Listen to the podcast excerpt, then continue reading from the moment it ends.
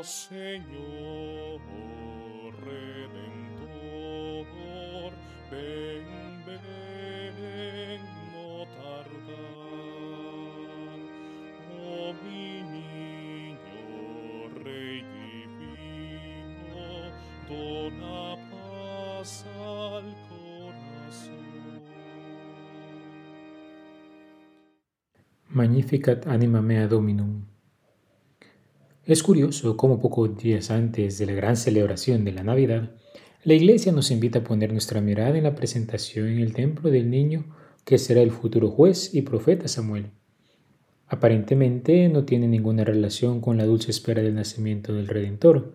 Sin embargo, visto en profundidad, encontramos en Ana, su madre, el ejemplo concreto de cómo Dios escucha el clamor de sus hijos que sufren, sobre todo de aquellos que pasan grave necesidad. Sabemos que la intervención milagrosa del Señor en la vida de aquella mujer la hizo capaz de concebir en su vientre un niño, no obstante su esterilidad. La que se sentía triste y descartada gozó del favor del Señor. Ella y su esposo el Caná se alegraron muchísimo por el favor que habían recibido. El niño es un don del Señor. Sus padres agradecidos lo consagran al servicio del templo. Esto hace recordarnos cómo en la Santa Misa nosotros también ofrecemos al Señor de los mismos bienes que nos da, pues el pan y el vino que se han de consagrar han sido previamente un don del Señor que hace germinar el grano y crecer la vida.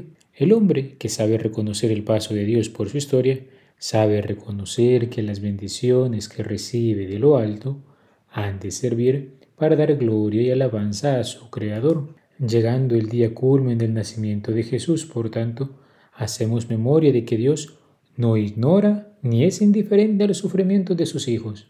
Él, viéndonos sufrir a causa del pecado y sus consecuencias, ha querido asumir nuestra naturaleza humana para rescatarnos y hacernos gozar de la vida plena.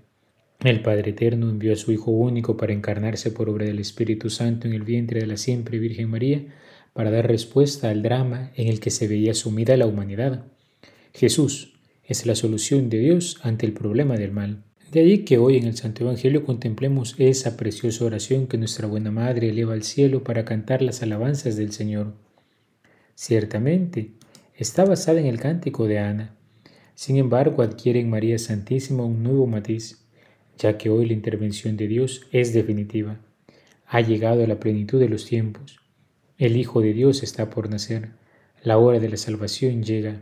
He ahí el verdadero origen de la alegría de la Navidad. San Ambrosio de Milán se maravillaba de esto y comentaba que en todos reside el alma de María para glorificar al Señor, que en todos reside el Espíritu de María para exultar a Dios.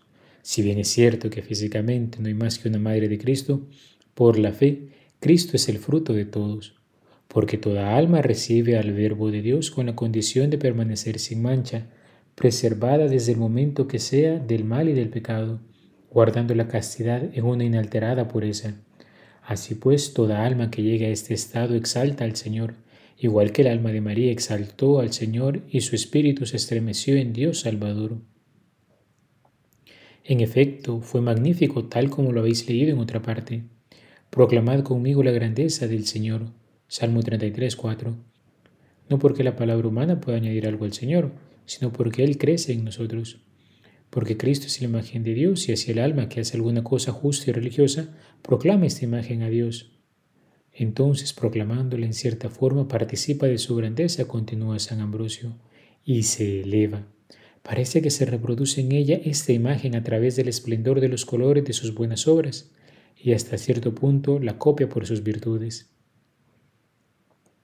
Queridos hermanos, la oración de nuestra buena Madre la hace contemplar la llegada del niño Jesús a su historia personal, pero también la lleva a ubicarse en el gran contexto de la historia de la salvación. Jesús llega a nuestra vida con abundantes gracias y bendiciones, pero no nos deja en una situación de intimismo ilacionista, sino que nos abre a contemplarnos parte de la historia de un pueblo. Todos caminamos junto con María como parte del nuevo pueblo de Israel en la Santa Iglesia de Dios. Roguemos al Señor nos conceda la gracia de preparar nuestro corazón para acoger con alegría el nacimiento de nuestro Redentor.